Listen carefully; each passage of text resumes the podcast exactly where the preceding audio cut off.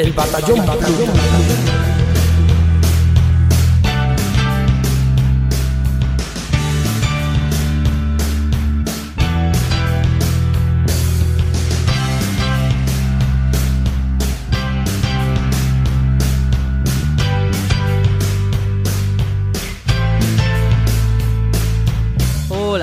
Aquí estamos una semana más en el Batallón Pluto, el podcast sobre videojuegos más escuchado en Alexandria y el preferido, por supuesto, de los bichos Buri.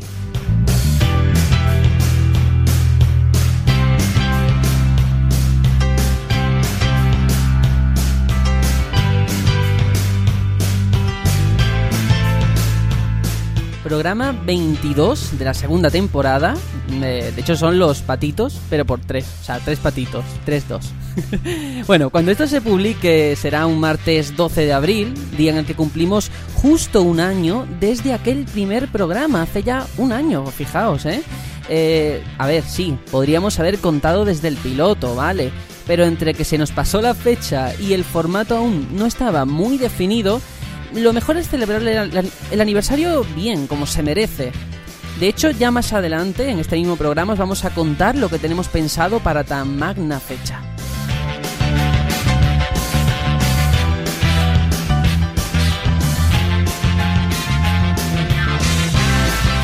Además, este es el penúltimo programa antes de tomarnos un pequeño descanso, por lo que hay que darlo todo en el tiempo este que nos queda.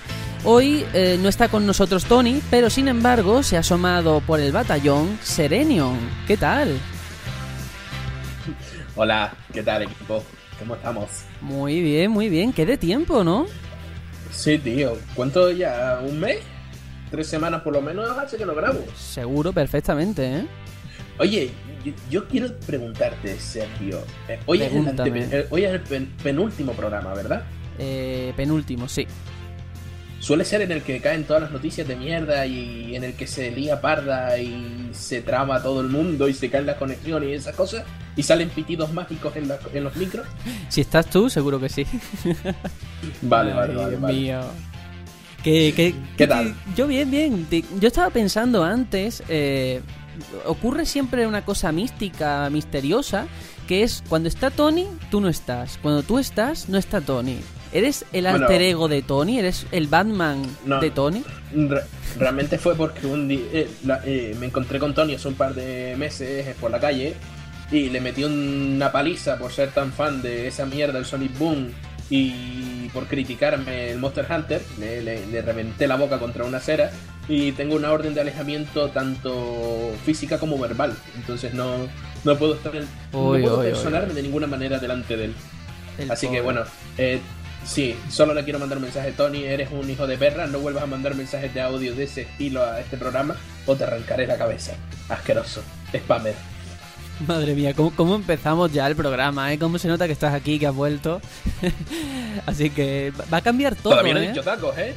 bueno, todavía, no, todavía no. Todavía no he dicho tacos. Bueno, sí, acabo de hablar de una tía que me dijo ayer que le daba cagalera al café por aquí por el chat. Léelo, Sergio, que seguro bueno, bueno, Lo, leeré luego. A ver, hoy, ¿cómo, ¿cómo vas a reaccionar a las noticias que traemos hoy? Que alguna a lo mejor te toca mm, personalmente. Ya lo veremos, ya lo veremos. Oye, hmm. Vale, vale, vale, vale, vale. Eh, también está aquí Aitor, por supuesto, él no se pierde ni una. ¿Qué tal? ¿Qué tal esta semanita? Hola, buenas. Pues muy bien, yo no tengo alter ego, yo pienso que Serenion y Tony es la misma persona.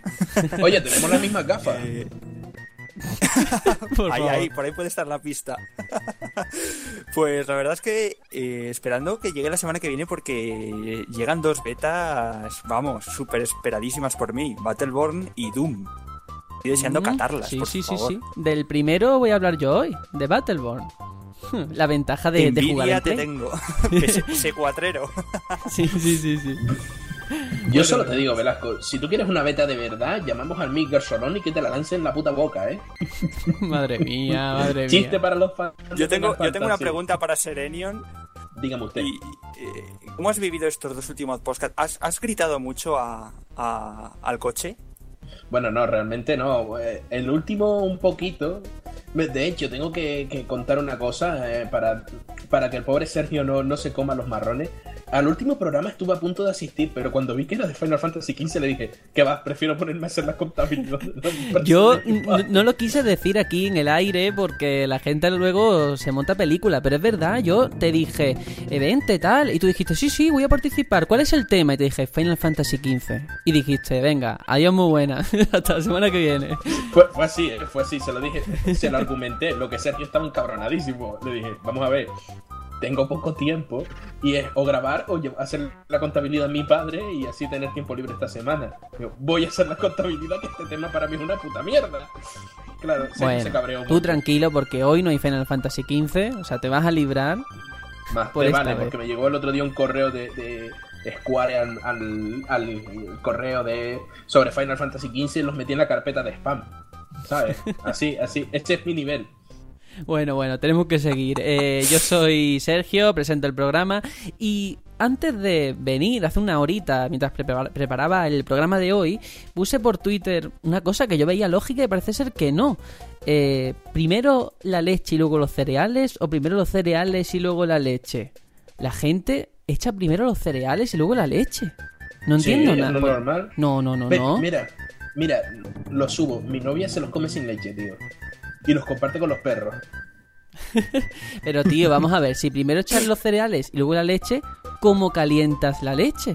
Es que hay gente que me ha dicho, no, lo eh. echas en una jarra medidora y luego lo echas encima. Y digo, por eh, Dios. Eh, pero espérate, espérate. ¿Tú calientas la leche de los cereales? Hombre, si hace frío, sí. Vete de mi podcast, tío. Anda ya. Esto es un debate como el de Colacao y Nesquik, ¿eh? No, no, peor aún, como la tortilla con cebolla o sin cebolla. Son debates que siempre hay que tener, claro que sí. Bueno, eh, este debate seguirá ahí. Yo lo he puesto por Twitter, si alguien se quiere animar, ahí lo he dejado. Todo el mundo me ha dicho eso, sí, sí, primero los cereales, luego la leche. Me he quedado solo, a ver si levantamos un poquito esto. Muy solo. Bueno, bueno, ya veremos. Eh, vamos a contaros el sumario del programa de hoy, que viene cargadito.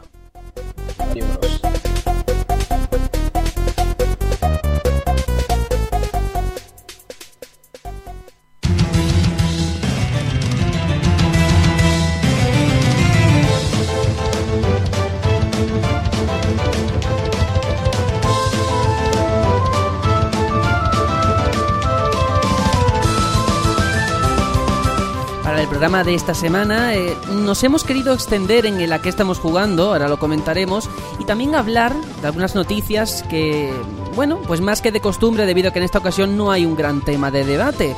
Pero atención, eso no significa que falten contenidos, porque de hecho vamos a hablar del fracaso de Rock Band 4, de cómo va el Star Wars de los creadores de Dev Space, nuevos rumores sobre Zelda U y mucho, pero mucho más.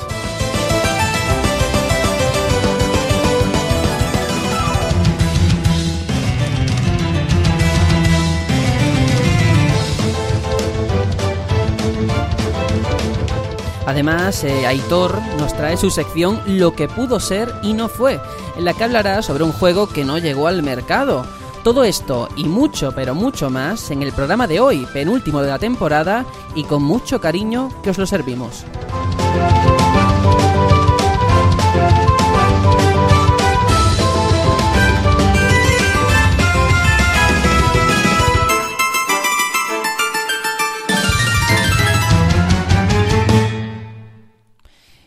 Y como siempre en este punto, vamos con el a que estamos jugando. Esta vez eh, lo vamos a extender más que de costumbre, precisamente porque no tenemos un gran tema de debate ahí en el aire.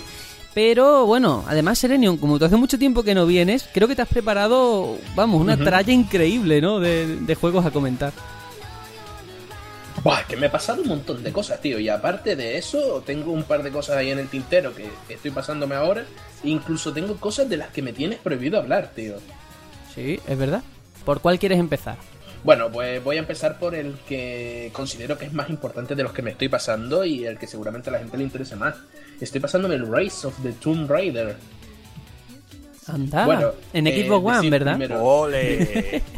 sí, en One, sí, claro que sí.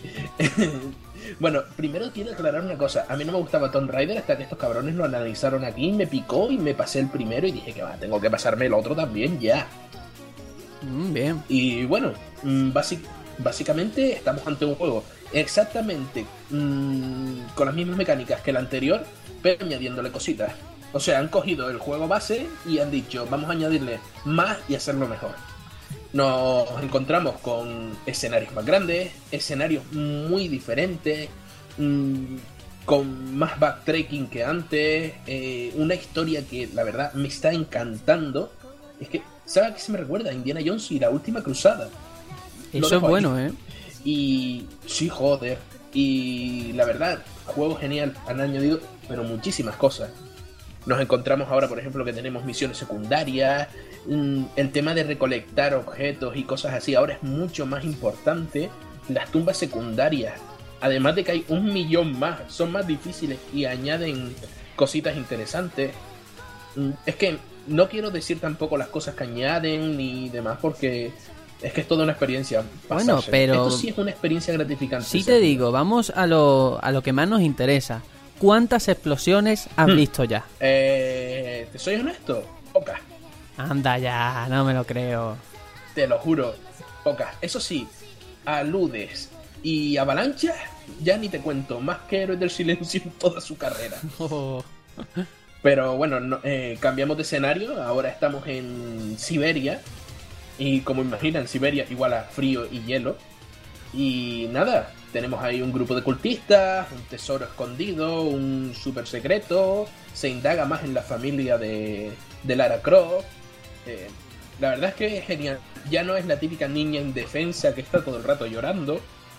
Y aquí ella ha, ha madurado, ella ha asimilado lo que es y se enfrenta sin miedo a los enemigos. Pero se sigue dando hostias, muchas hostias, ¿verdad? Como pane. Como La pane. pobre. ¿Sabes la, la típica trampa medieval de pinchos en el suelo? Sí, sí.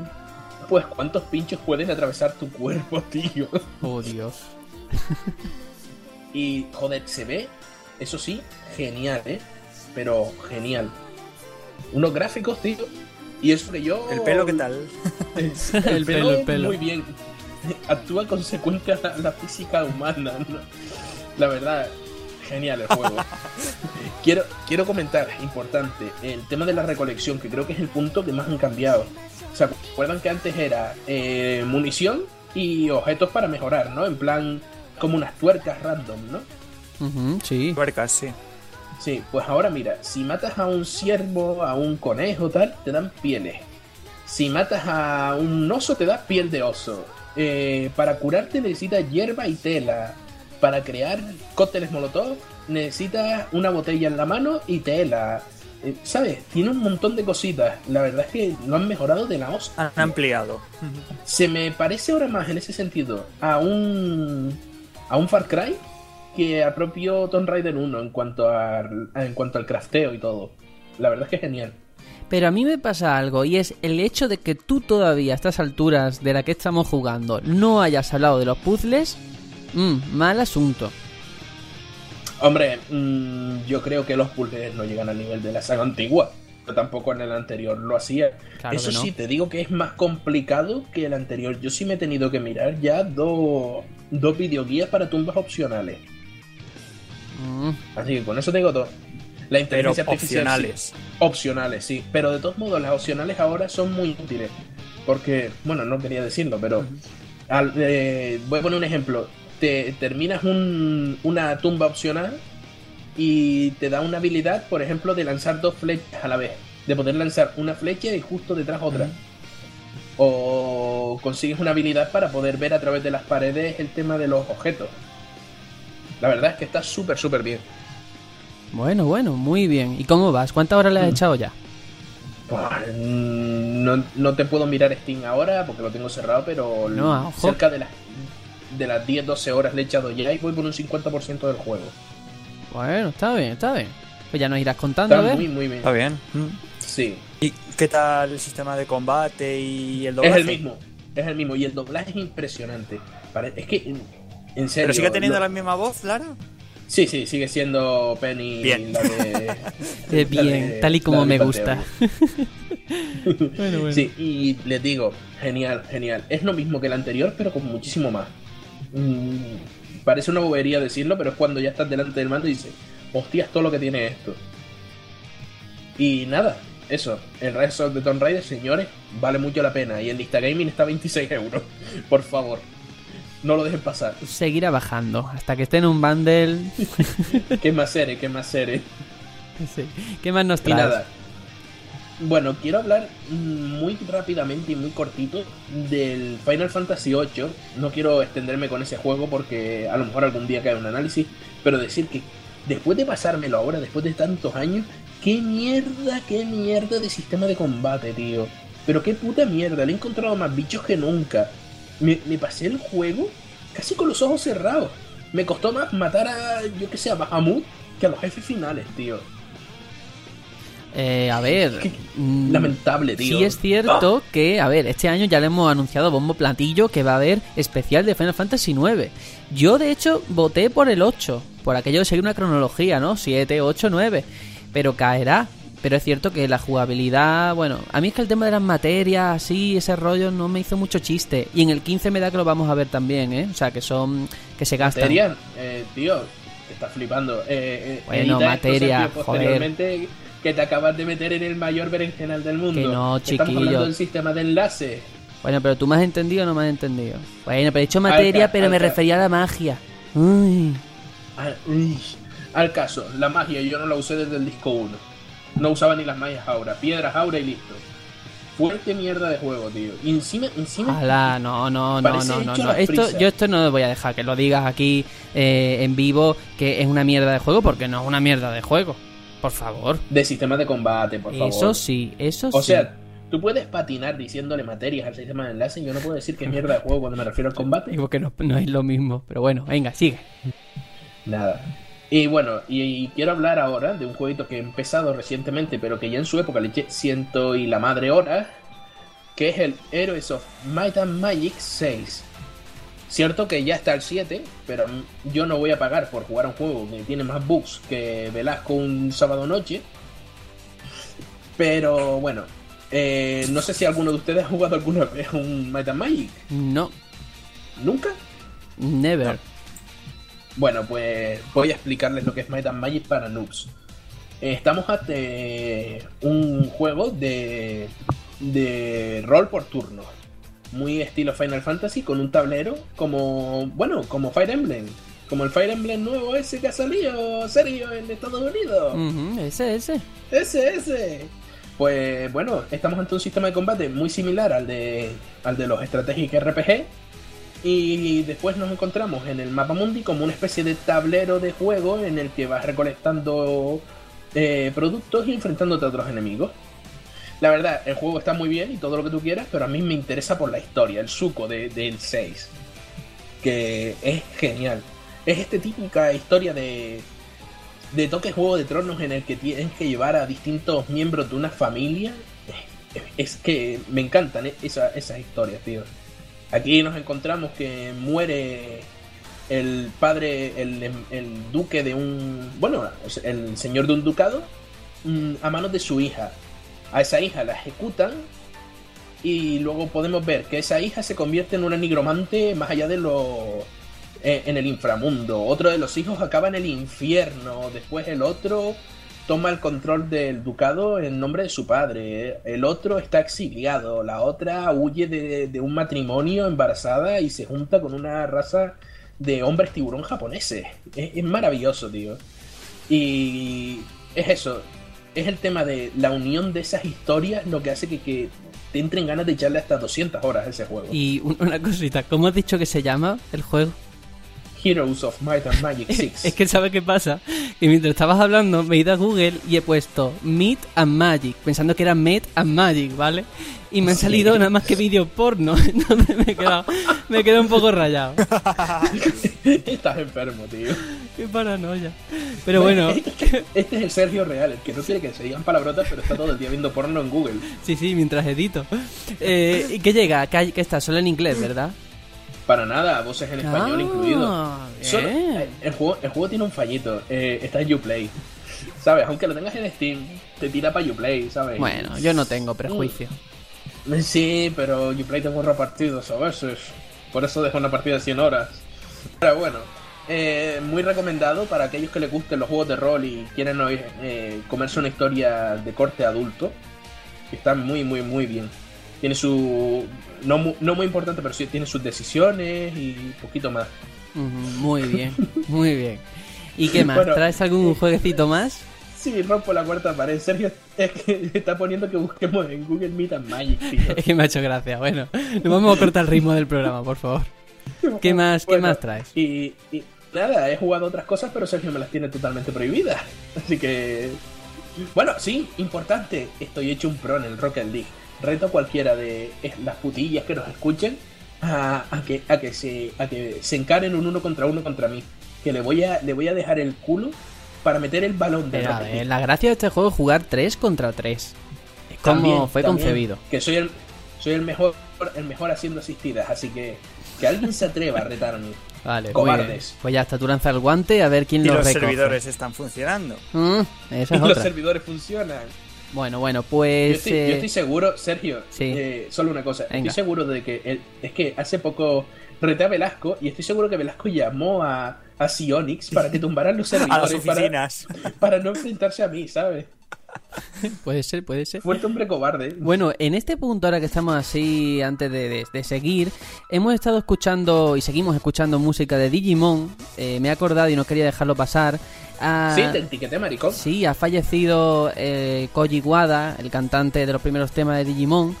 Con solo 42 años, ¿eh? El pobre murió de un cáncer que le, le venía persiguiendo Madre de mía. hace más de una década y lo hemos perdido. Y, y es una gran lástima desde aquí nuestro pésame.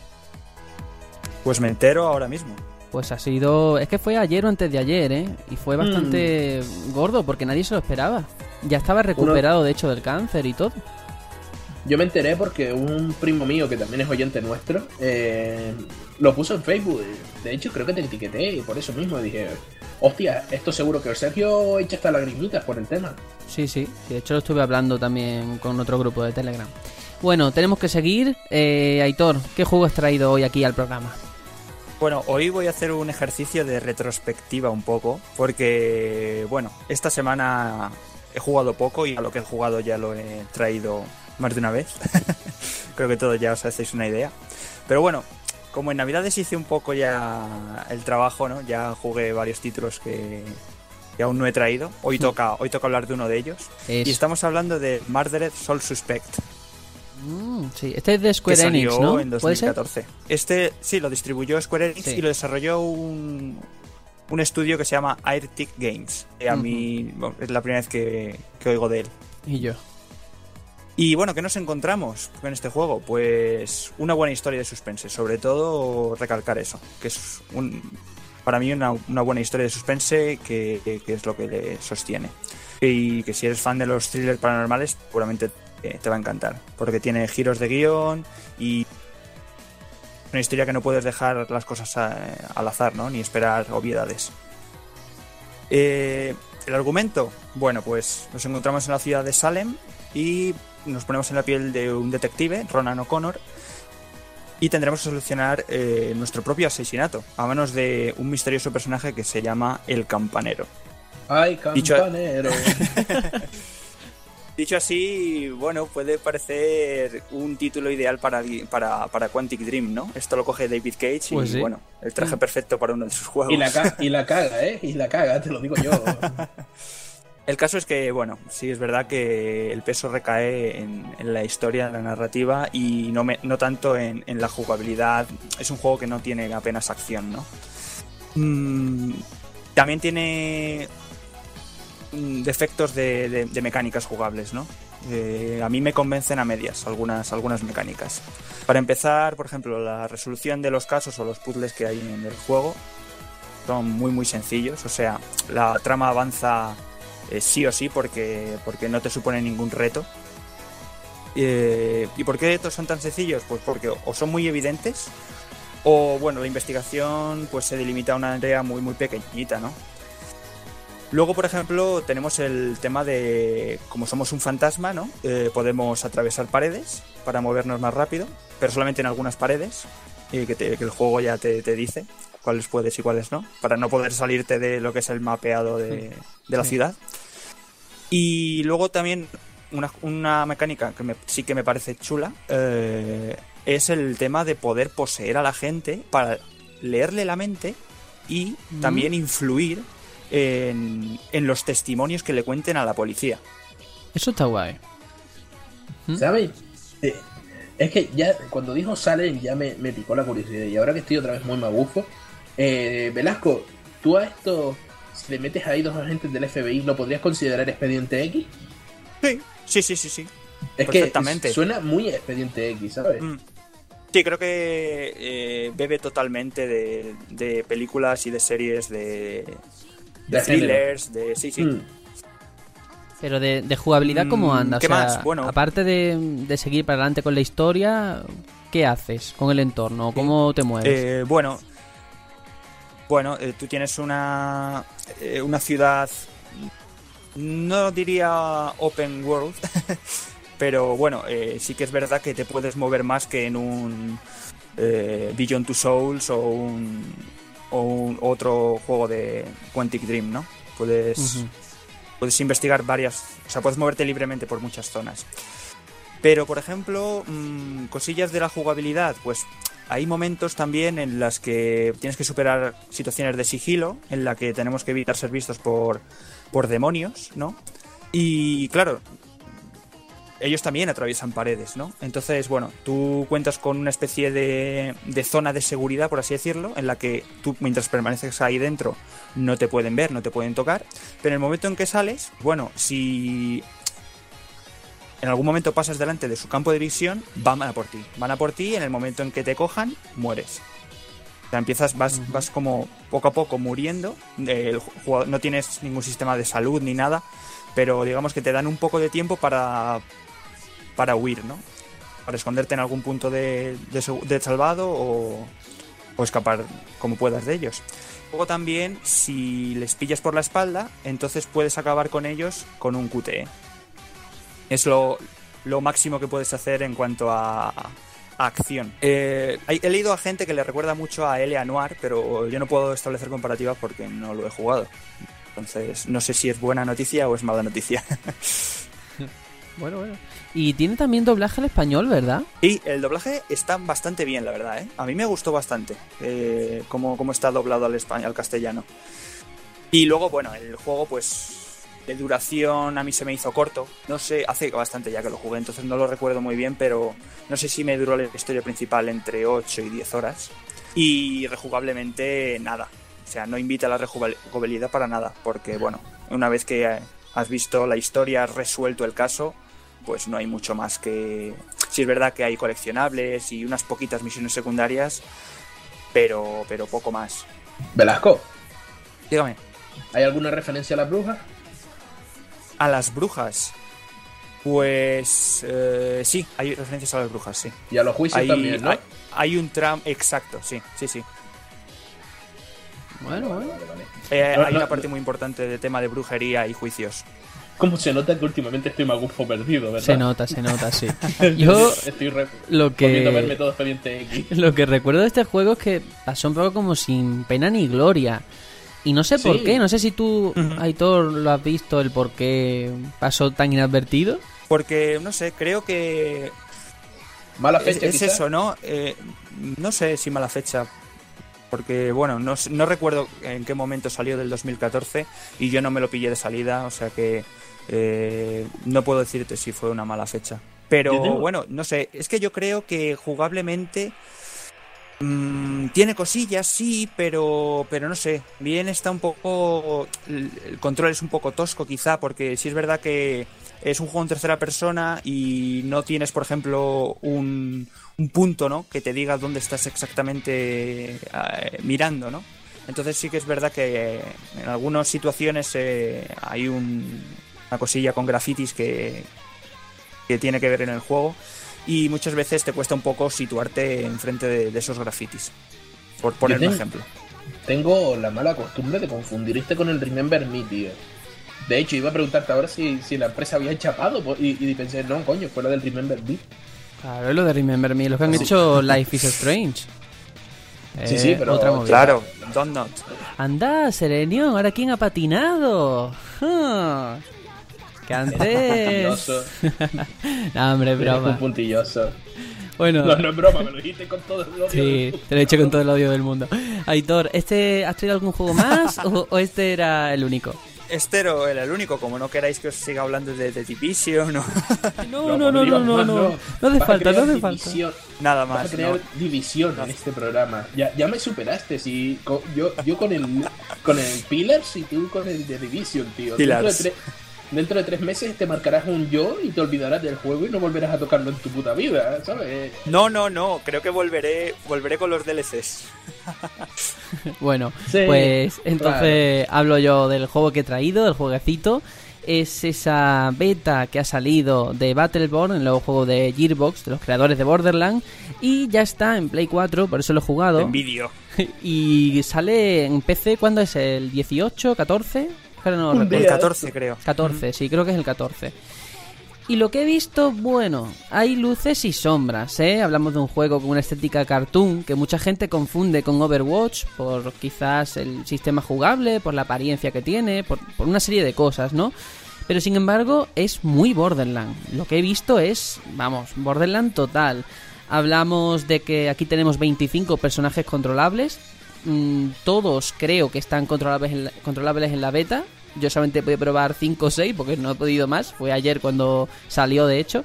Y además son desbloqueables. Es decir, empiezas con 4 y a medida que avanzas en la propia beta tienes acceso a los demás, lo cual pues invita a rejugártelo y a seguir avanzando. Y eso está guay. Problemas, lo digo ya de entrada. Eh, servidores. Los servidores terribles. Hacía mucho tiempo que yo no me encontraba con un problema así en un juego que además es exclusivo online. Ay, amigo Eh, mío. Ay, Es amigo que- mío. Es que no, lo, no entiendes. Las betas son para probar los servidores. Lo que pasa es que te has comido una prueba de servidor. Ah, esta gente está mal acostumbrada a llamar que- a las demos betas. Lo, lo que tú quieras, pero yo me. Bueno, hay- yo no personalmente, pero hay gente que se ha atracado una hora en cola, ¿eh? Esto es como el League of Legends, igual, que te ponen en cola Como para el- poder entrar. Com- como el paro. Como el paro, igual, sí, sí, sí, igual de larga. Y así ha sido, ¿eh? Yo, por suerte, no, pero mis cinco minutos me los he comido, que cinco minutos son cinco minutos.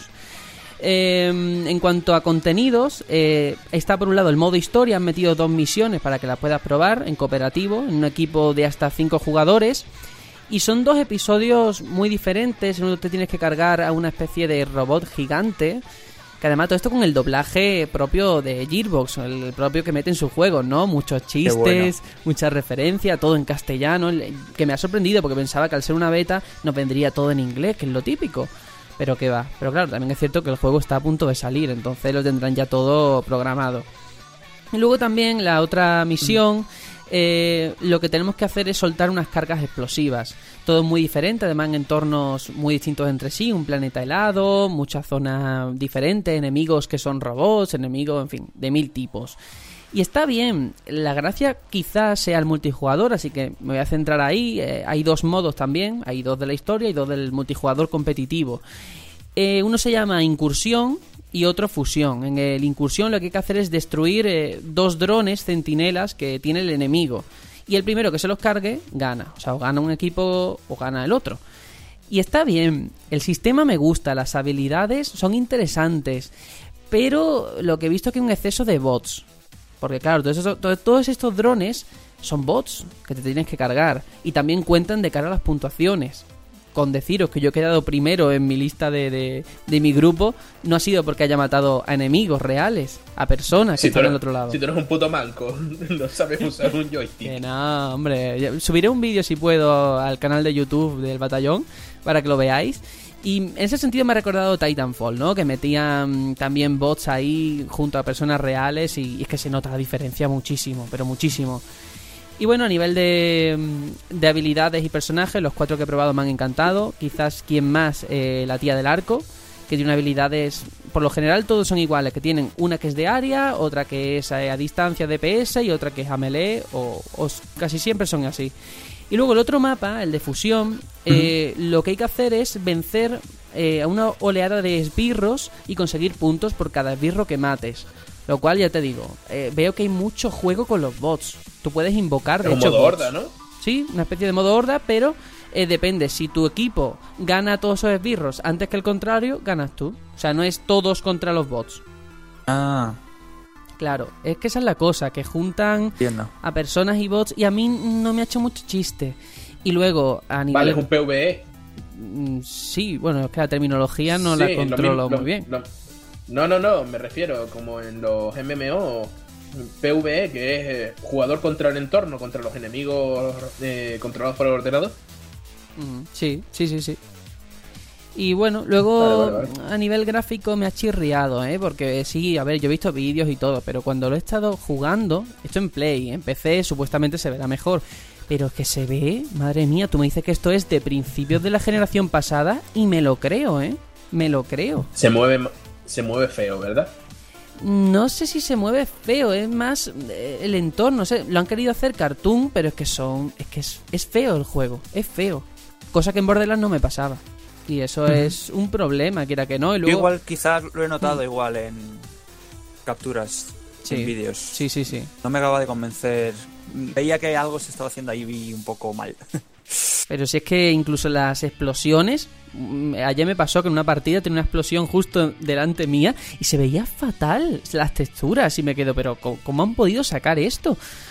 Que a ver, no voy a juzgar tampoco un libro por su, por su, por su tapa, ¿no? Ya veremos a ver qué sale, pero me da la sensación, y esto es una sensación mía, de que esto es una especie de tanteo de cara a Borderlands 3. O sea, las cosas que van a salir Mm. bien y las cosas que van a salir mal. Por eso está hecho con prisas, Es que- creo. Es, que yo, mira, ¿sabes qué pasa? Que veo el Overwatch, veo el Battleborn, tal. Van a competir todos entre ellos. Si ya este eh, va a tener mm, peor jugabilidad y, y- y peores gráficos que el Overwatch, es que empieza muerto, ¿sabes? Empieza perdiendo. Ya, a ver, eh, el Overwatch eh, también ha tenido esa polémica, ¿no? Por el personaje y su pose, que no creo que afecten nada luego a, Sí. a las ventas, ¿no? No, Pero- no, no, no afecta, no afecta al juego. Pero bueno, Mira el Hearthstone, mira lo divertido, WoW. lo divertido Mira de todo. es que vamos a tener también beta de Overwatch, entonces vamos a poder comparar, porque recordemos que Battleborn sale, si no me equivoco, a principios de mayo y el Overwatch a finales de mayo. Hay muy poco margen entre uno y otro. Si no lo retrasan. Que ya sabemos cómo es Blizzard, ¿no? Eh, eh, no les gusta sacar las cosas si no están convencidos, ¿eh? No sabemos, no sabemos. Pero ya digo, hay detalles que sí me han gustado de, Pues, de esta uf. beta. El rollo ese de que. Incluso términos, ¿no? Lo de cabronazo sigue ahí, lo, siguen metiéndolo así. El, el guion, el guion es que es para partirte. Cuando hablan los enemigos, que no, no es serio, es muy Borderlands. Y en general las habilidades. Entonces eso me ha gustado, pero no sé si me va a dar como para disfrutarlo mucho tiempo. Un par de partidas, No vale, es pero Borderlands. No es Borderlands. No es Te Borderlands. quieres, te quieres parecer a Borderlands, pero no llegas a ser una puta mierda comparado con ella. Bueno, bueno. No eres Borderlands, vete de mi casa, hijo de perra. Pues eh, yo estuve dudando entre, claro, eh, coger Battleborn o coger Overwatch, ¿no? Y bueno, yo ya tengo, tengo reservado Battleborn, eh, espero no equivocarme, probaré también la beta de Overwatch a ver, a ver qué tal. Eh, pregunta del millón, la Overwatch no verdad era es que gratis. no sé si os pasa a No, vosotros. que, que va a ser gratis. Espérate, porque es que Serenio No. acaba de, de- de meter también la Que va. gamba. No es gratis ni de coña, vamos. es Ah, que- pues Overwatch yo sí pagaría No, no, por no. él, ¿eh? Yo por Overwatch sí pagaría. Sí, sí, ya lo veremos. Cuando salga, a ver si estás en la puerta de la tienda a, a gastarte 50, 60 euros. ya hablaremos. Mira quién viene a hablar. Yo suelto más perras que tú, agarrada. Bueno, venga. catalán. A- Aitor, que te ibas a decir algo. Algo Yo lo que veo, en- sí, este Battleborn eh, le veo cierta similitud, no sé si lo veis vosotros también, eh, con Splatoon. Quiero decir, la campaña va a ser un poco, meh, una especie de tutorial y donde va a estar la salsa va a ser en el online. Mm, no, pues yo creo que no, ¿eh? Yo creía lo mismo que tú. Pero cuando he visto que en la beta nos han metido dos misiones muy diferentes y que no, no terminan rápido, ¿eh? No es una misión que tú dices en cinco minutos me la termino. Yo tardé un cuarto de hora o 20 minutos con una de ellas. Son largas, ¿eh? Son largas y los enemigos son, pero Bien, bien. Borderland total en cuanto a estrategia, en cuanto a todo. Y yo creo que la campaña va a ser el elemento diferenciador entre Battleborn y Overwatch. Y eso me ilusiona. Oye, una preguntita. ¿Battleborn sale en Steam? Sí, ¿verdad? Porque Claro. ese, ese es un fallo que tiene Overwatch. Overwatch no saldrá en Steam. Así que creo que a- en, en bruto puede que Sí, sí. incluso las ventas de, de Battleborn vayan a ser, por lo menos inicialmente, más bestias, ¿eh? Bueno, mi hermano es súper fan de Borderlands. Lo que pasa es que Blizzard es mucho nombre. Claro, pero también, Sí. también piensa que todos esos fans que son fan de Borderlands están aquí por eso, ¿no? O sea, posiblemente se pillan Battleborn por eso, arrastran una Sí. base de, seguido- de seguidores que les beneficia también. Hombre, la, la base de seguidores del WoW o del Hearthstone contra la base de seguidores de. Borderlands. Ay. Ay, Dios mío. Bueno, yo tengo esperanzas. Creo que hay cosas que no me gustan, vamos, ni me gustan ahora ni me gustarán cuando salgan porque a nivel gráfico no va a cambiar. Pero hay mucho más ahí y a nivel de personajes han conseguido que sean muy diferentes entre sí. Y luego las ramas de habilidades, que en la beta ya puedes subir niveles y subir eh, las habilidades. Hay nada más que dos ramas por personaje, al menos en la beta. Y bueno, está bien. No sé, ya veremos a ver cuando salga el juego si hay Mm, Yo le más tengo miedo a que Hmm. tengo, tengo miedo a que al ser 25, ¿no? Los héroes que puedes Sí. eh, Sí. controlar, eh, al ser tantos que haya mucho clon, mucho personaje con habilidades parecidas, a ver cómo cómo logran que haya mucha diversidad. Sí, porque bueno, en la beta, al menos, yo nada más que he conseguido 5 o 6, ya digo. Pero sí que he visto que las personas siempre se cogían los mismos. Y no sé si es porque no los han desbloqueado los demás todavía o porque Mm. son los mejores o, en fin, los favoritos.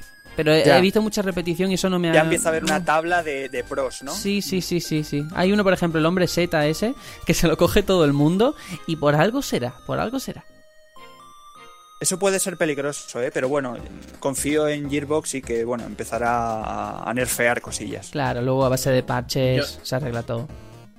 Yo lo que puedo ver positivo de este Battleborn, aunque se estrelle, es que a lo mejor de cara a un Borderlands 3 metan un PvP. Mejor hecho, me refiero. Ya veremos. Yo creo que como beta ha sido un poco desastre por los servidores. Ellos mismos han llegado a reconocer que no se esperaban que tanta gente fuera a participar, que eso es lo típico cuando todo sale mal, que dices. Porque vamos, ¿tú, ¿cuántas personas creías que iban a jugar a la beta? ¿Tres? es que no tiene mucho sentido. Y más cuando lo haces de forma escalonada. O sea, primero en Play 4. Todavía no está ni PC ni One. Imagínate. Así, así están las cosas. Sí, si un test de estrés falla, miedo tiene que darte. Pero bueno, le seguiremos la pista. Eh, vamos a dejarlo aquí, vámonos con las noticias de actualidad, que tenemos cosas interesantes que comentar.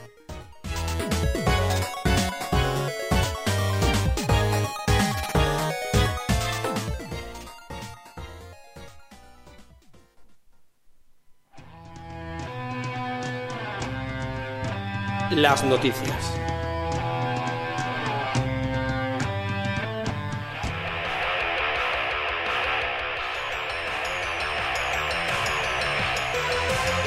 Bueno, la primera de las noticias que traemos al programa de hoy es muy interesante y creo que Serenion a ti te va a molar, te va a molar personalmente. Y es que el Star Wars de los creadores de Dev Space descarta ser un RPG de mundo abierto. Eh, uno de los principales guionistas del videojuego que está desarrollando Visceral Games ha dedicado unos minutos en una entrevista a desmentir una serie de rumores que al parecer pues habían venido surgiendo en los últimos tiempos. Esto es lo que ha dicho el guionista, dice, si tienes que creer a internet, también tienes que pensar que son ciertas cosas como que estamos haciendo un juego de mundo abierto, un RPG, un título protagonizado por Han Solo, y en realidad nada de eso es cierto. No hemos hecho público ningún detalle sobre el juego. Bueno, esta es la noticia que no es noticia porque realmente no dice nada, pero la he metido porque quiera que no nos da también juego de cara a pensar qué va a ser, ¿no? ¿Qué ha pasado con este Star Wars de los creadores de Dev Space? A mí me hace gracia porque creo que los que difunden estos rumores son los mismos que difunden los rumores de NX, ¿sabes? Plan, hay, eh, el señor de los rumores, Mr. X, está ahí en internet contando mierdas a ver si Sí, alguien se las todos traga, los días, Seguro ¿eh? que siempre hay alguien, no sé, alguien con páginas muy nintenderas, de gente con, ¿sabes? De nintenderos y cosas así. sí, sí, Se comen todos los rumores y, y vamos. Bueno, en principio, eh, a mí no me importa que no sea un juego de mundo abierto. Mira, Jedi Academy no era de mundo abierto y es de los mis, mis Star Wars favoritos, ¿sabes? Eh, Eso para mí no es negativo. O el de Force Unleashed, que estaba tan bien, tampoco era de mundo abierto.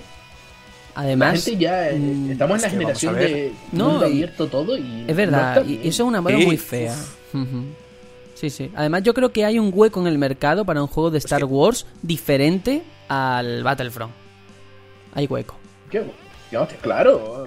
Sácame claro. un Force Unleashed 3, sácame un juego de pelea, sácame lo que tú quieras, pero hostia, no me saques lo que saca todo el mundo. Y si lo sacas, por lo menos, mm, bueno, por lo menos valga la pena.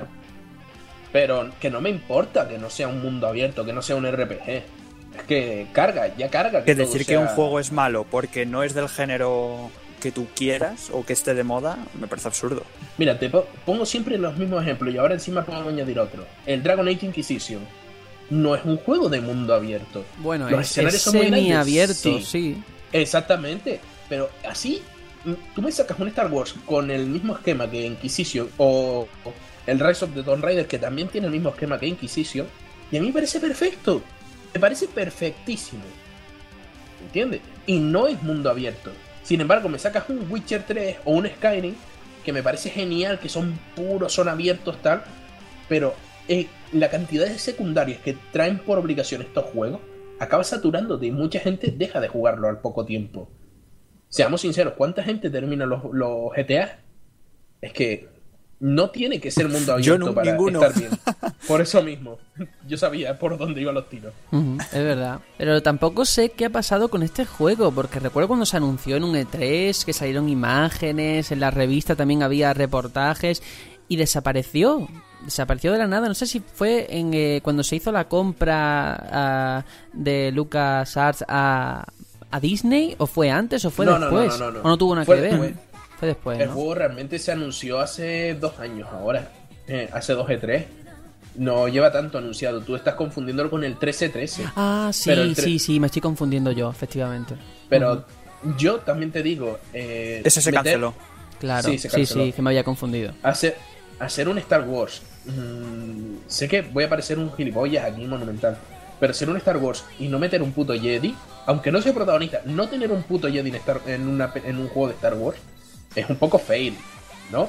Porque para eso te, te haces un jefe, ¿no? No sé.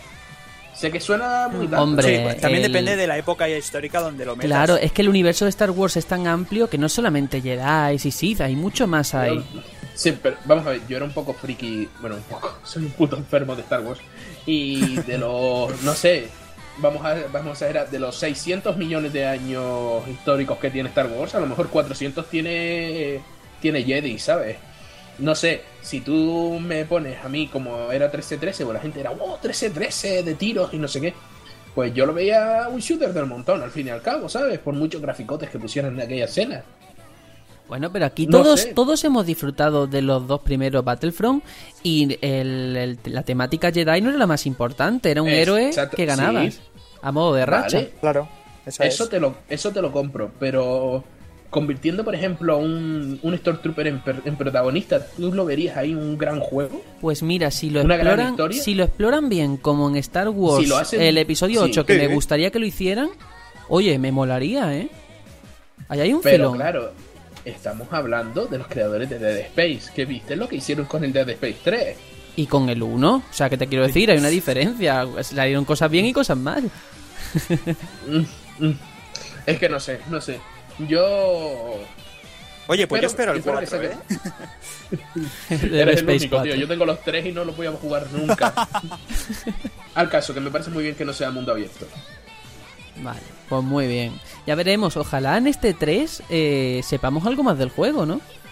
¿Tú te imaginas que nos pongan un shooter on rails? No, por Dios, para la realidad virtual. no, no, no. quita, quita. quita, quita, quita. Bueno, vamos con otra noticia también que ya me entran escalofríos después de lo que has dicho. Y es que Harmonix eh, ha respondido al fracaso que ha sufrido su campaña de financiación colectiva para llevar Rock Band 4 a PC asegurando que se sienten decepcionados. Eh, ellos han dicho, ¿cómo nos sentimos al final de la campaña? Decepcionados, obviamente. En Harmonix amamos Rock Band y muchos de nosotros estábamos entusiasmados con la idea de llevar Rock Band a un público totalmente nuevo pero al mismo tiempo aprendimos lo que necesitábamos. No parece haber suficiente público para hacer Rock Band en PC un proyecto viable. Eh, y un montón de cosas más, pero pensad, ¿vale? 800.000 dólares recaudados de... No consiguieron ni la mitad de lo que pedían, ¿eh? Pedían, no sé si eran varios millones, ¿eh? Y se la ha pegado porque no han apostado a la gente por un rock band en PC. Yo quiero hacerles una pregunta a los dos. Primero a uno, después a otro. Sergio, Venga. ¿Conoces a alguien que esté jugando a Rock Band o a Guitar Hero, eh, estos nuevos que han salido? ¿Alguien de tu entorno? No, para nada. ¿eh? ¿Velasco? No. Vale, creo que esto Es que no los juego ni yo. Respo- esto, re- esto responde al interés que hay actualmente con Rock Band o, o Guitar Hero, ¿verdad? Pero me, me da pena porque creo que es eh, hacen falta. Quiero decirte, no una masificación como aquellos años que teníamos incluso dos por año, ¿eh? Era una locura. Pero oye, yo con el 3, el Guitar Hero 3, es que Sí, me lo pasé bomba, ¿eh? No, no te lo niego, yo tuve el rock, yo tuve el rock band. Pero mira, Rock Smith mismo está en PC y se vende muy bien. Y eso que tiene Uplay. Y sin embargo, vienes aquí y ¿qué pasa? Que la gente está quemada. La gente ve Rock Band, ve Guitar Hero y se imagina un millón de canciones por comprar, igual que con SingStar. Y es pereza, es pereza absoluta. Ingestar, por Dios. Mm. Y A mí me gustaría ver algo diferente de parte de, de la gente de Harmonix, no solamente Rock Band, porque ya han visto que en- ahora mismo, a día de hoy, es que no, no, ha- no tiene un sitio donde poder ubicarla, a esa saga. No, yo creo que el tiempo de, de los simuladores musicales se ha ido un poco al cagarro, tío.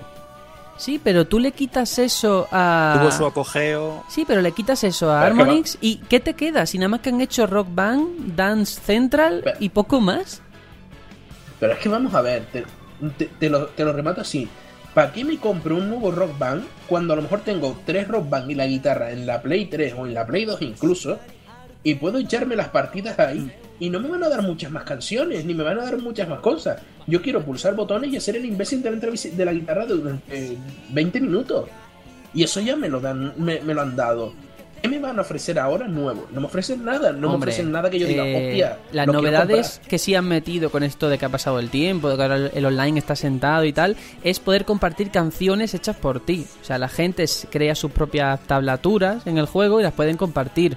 Eso está guay. Luego también al parecer en este último había como una interacción con el público eh, más real o una Eso historia Guitar así. Hero, eso Guitar Hero. Bueno, es que yo estoy siguiendo los dos de todas formas, no me, no me lo eche el, para día, atrás. el día de los el día de los puntillosos. El día de los puntillosos. Bueno, da igual. De todas formas, ninguno ha calado, ni Guitar Hero ni Rock Band. La prueba es que ninguno lo hemos jugado ni visto que nadie lo juegue. Ni interés en jugarlo. No. Eh, mm, eh, yo creo que es cierto que hay ciertos juegos cuyo nicho no es algunas consolas o PC. Interesante Incluso reflexión. ¿eh? portátiles. Es verdad. Yo de todos modos te digo, eh, no es que no haya público para eso. Mi novia juega al Magic Piano en el móvil. Bueno, Bueno, es lo mismo. No, pero eh, básicamente es el mismo género. Eh, Pues- Sergio, juega, Sergio juega el Teatrin Final Fantasy en 3DS. Bueno, pero es diferente. bueno, Sí, en uno tienes un periférico de plástico que comprar y en los otros no. Vale, bueno, estamos, en, 90 estamos el- en, en un punto muerto, ya está. Eh, lo que estaba claro es que una campaña de financiación, la gente no iba a darte un millón y medio de dólares ni lo que costaba la campaña para que estuviera en PC. No había tanta demanda, eso está claro. Y vamos con otra cosa. eh, la fase de prueba de Pokémon Go ha ampliado su campo de actuación y han llegado a Occidente ya por fin a través de varios países como Nueva Zelanda o Australia, eh, mejorando su sistema de cara al lanzamiento que va a tener lugar dentro de muy poco, en este segundo trimestre de, de este mismo año. ¿Qué se sabe? Pues de Pokémon Go poquita cosa. Sabemos que nos va a invitar a cazar Pokémon con la realidad virtual, bueno, perdón, realidad aumentada, que no es lo mismo, en nuestros móviles. Pero no se ha visto, no se ha visto muchas cosas, ¿eh? Capturas, algún vídeo últimamente. Eh, ¿Va a pegar el pelotazo Pokémon Go? Go, go, we don't have time. Go, go, go, go, go, go. mm, sinceramente, que yo no veo a la gente yéndose por ahí a imaginarse que caza Pokémon. Claro. No. Discrepo. Mm, Discrepo. No, yo pienso como Aitor también, ¿eh? Vale, ¿tú has jugado al Ingress? Eh, Sé cuál es. Pues semejante vicio que llevaba la peña. Yo pensaba que el único gilipollas que jugaba era yo en mi pueblo. Y cuando te dedicas a pasear por, la, por los pueblos, empiezas a ver que hay 40, 60, 70 puntos. Y dices, hostia, ¿y, y por qué aquí hay un tío? sigue siendo un público minoritario. Y eso todavía para Ingress vale, pero para Pokémon, para Nintendo, eso es una miseria como público. Muy poca no, no, cantidad. no, es- te corrijo. Si es gratis y es en móviles, va a, te- va a tener filón porque va a tener detrás a la marabunta de mongolos nintenderos que van a juntarse ahí para pa, pa hacer el bobo. Bueno, Mira una, lo que ha una pasado con cosa, claro, pero una cosa es Pues- que te lo descargues y otra que lo uses. Eso quiero aclarar. Exacto. En el momento en que te has que salir de la puerta de tu casa a buscar Pokémon, no lo veo, es que no lo veo. Hombre, yo vivo en el campo, ahora en delante de mi casa hay un montón de piedras y si yo me asomo ahí y veo un Aaron, pues bien Claro, por mí. pero Serenion, y si a ti, a ti te dicen, es que para conseguir a Mewtwo te tienes que ir a Madrid. ¿Tú te vas a ir a Madrid? ¿Para qué quiero- Hombre, para qué por quieres a. Mew- pero ¿para qué quieres a Mewtwo? Si Mewtwo Para conseguirlos a todos. Es el logo, Ah, no, no, el no. lema de, de- de Pokémon, joder. Claro. ¿Qué mierda? ¿Quién es Y el, tú el tonto? Que te encuentras con un conocido y te dice, oye, Serenio, ¿qué haces aquí en mitad del campo? Nada, cazando Pokémon. Eh, vamos a ver. Hay cosas peores que me pueden ver haciendo a mí en mitad del campo. Por Dios. Además, esto, esto tiene que chupar de batería. Vaya tela, No, sí. ¿eh? Cantidad. ya ves. Te lo digo, si es mi tomo y... Y de GPS es- y de todo. Y de Bluetooth si va con la pulserita, ¿eh? No nos olvidemos si de la. Telegram- El Telegram te tra- se traga las baterías, me imagino estas mierdas, tío. Lo que está claro es que mi tomo, esa primera referencia que tenemos de Nintendo en móviles, ha funcionado muy bien. Yo creo que Es sí. perturbador. Mm, Descargas va a tener, porque es el nombre Pokémon y eso vende. Pero que la gente lo use, mm, eso es lo que yo creo que no. Ya veremos. Vamos con otra. Eh, Bungie ha perdido a un, pula- a un pilar fundamental de su estudio y además no es el primero. Por favor, no te vayas a reír, que cualquiera se puede equivocar. El, hasta ahora director creativo, ¿vale? De Bungie, ha decidido abandonar la desarrolladora tras uno. tras hacer Destiny, ¿no? Todos estos años. De hecho, Kowan, que es como se llama este señor, empezó su andadura en la industria como diseñador de Halo 3. Ha trabajado también en las expansiones últimas de Destiny, Casa de Lobos, Rey de los Poseídos. Y ha sido ahora cuando ha dejado la compañía. Recordemos también el caso ese tan sonado que lo hemos comentado aquí del compositor del juego. Y otras caras también del estudio que se han ido. La cosa es, todo esto eh, tiene pinta de que va a influir de una forma u otra a los próximos pasos que dé el estudio, Destiny 2 o como se llame. ¿Verdad? Oye, pero este tío no aguantó entonces los 10 años de Destiny. Es que es una Eh, carrera de fondos. ¿eh? Yo, El yo señor Pocos aguantan. de verdad, eh, estas son las cosas que no, no, no, es que no, no puedo tolerarlo. Cada vez que decirlo de los 10 años de Destiny, tengo que decirlo. De marca, marca Destiny, ¿vale? Por favor. Vale, entonces el señor Pular no aguantó los 10 años de marca Destiny. Ay, no, no aguanto, no aguanto. Marca España, tío. Destiny es marca España. Yo qué sé, yo digo que Bungie tiene una papeleta muy importante de cara a Destiny 2 y parece que se quiere distanciar de lo que ha hecho hasta ahora, ¿no? Porque casi todas las bajas a nivel creativo del estudio de estos años se han ido. O sea que... Yo a eso lo llamo fuga de cerebro, Sí, sí. Sergio. Fuga de cerebros. Y no, de obviamente cuerda. se va a notar, ¿eh? Se va a notar. No sé si para bien o para mal, porque, oye, quizás pues haya abandonos en, en la compañía, pero llegue gente que lo hace igual o mejor, ¿no? Entonces nu- nunca vamos a saber pues lo correcto. Sergio, ¿sigues jugando al Destiny? Eh, esa pregunta he visto el tonito y sé que vas con mala intención, ¿eh? Sí, Le has No, dicho, no, no, no, no Sergio, a- ¿sigues jugando? Sí, sigo jugando, No, sigo no. jugando. Poco, pero sigo jugando. Vale, yo juego al Candy Crush. Vale, me, alegro por ti. Es el nivel, ¿eh? Yo Poco, te digo que Tony, porque no, no ha estado aquí, pero él ya lo ha dicho varias veces, que de- probó la demo y quedó enganchadísimo de Destiny, que se va a comprar el juego e incluso va a pagar el plus, que él es catalán, ¿eh? Cuidado. Eso, es, menti- ¿eh? eso es mentira. Eso es mentira. de él. Te lo digo yo que, que, que vive, en la, vive en la parte de mi en la parte baja de mi espalda. Que él no va a pagar el club porque no le voy a dejar. Uy, por Dios, por Dios. bueno, venga, con- vamos con otra Bueno, con, el- polémica. con el Rey de los Poseídos, Destiny ha ido un poco para arriba, ¿eh? O sea Sí, que sí, sí. esperemos que no salga de. Al final ha remontado, ¿eh? Ha remontado porque con esa última expansión ha conseguido lo que tenía o lo que prometió al principio, ¿eh? Y no pudo cumplir. Así que Mm. yo tengo esperanza. Sergio, Que... ¿vas a estar los 10 años de marca Destiny jugando a Destiny? ¿Por qué no? Em, es que de Ah, verdad... ¿en, P- en PS4? Es decir, ¿en, P- en PS6 o En PS7? PS 4.5 voy a jugar. Es que me hace unas preguntitas que vaya tela. Anda, vamos a seguir. Eh, Marca. Capcom, tenemos que ahora hablar de nuestra amiga Capcom. Ha recibido muchas críticas por la falta de contenidos de Street Fighter V, que de hecho de aquí lo trajimos como, como debate, ¿no? Bueno, ha entonado el mea culpa eh, su principal responsable creativo y han prometido mejorar en este sentido. Eh, Yoshinori Ono, en una entrevista con Game Informer, ha dicho lo siguiente. Creo que está claro que hemos subestimado la popularidad de las, de las modalidades individuales.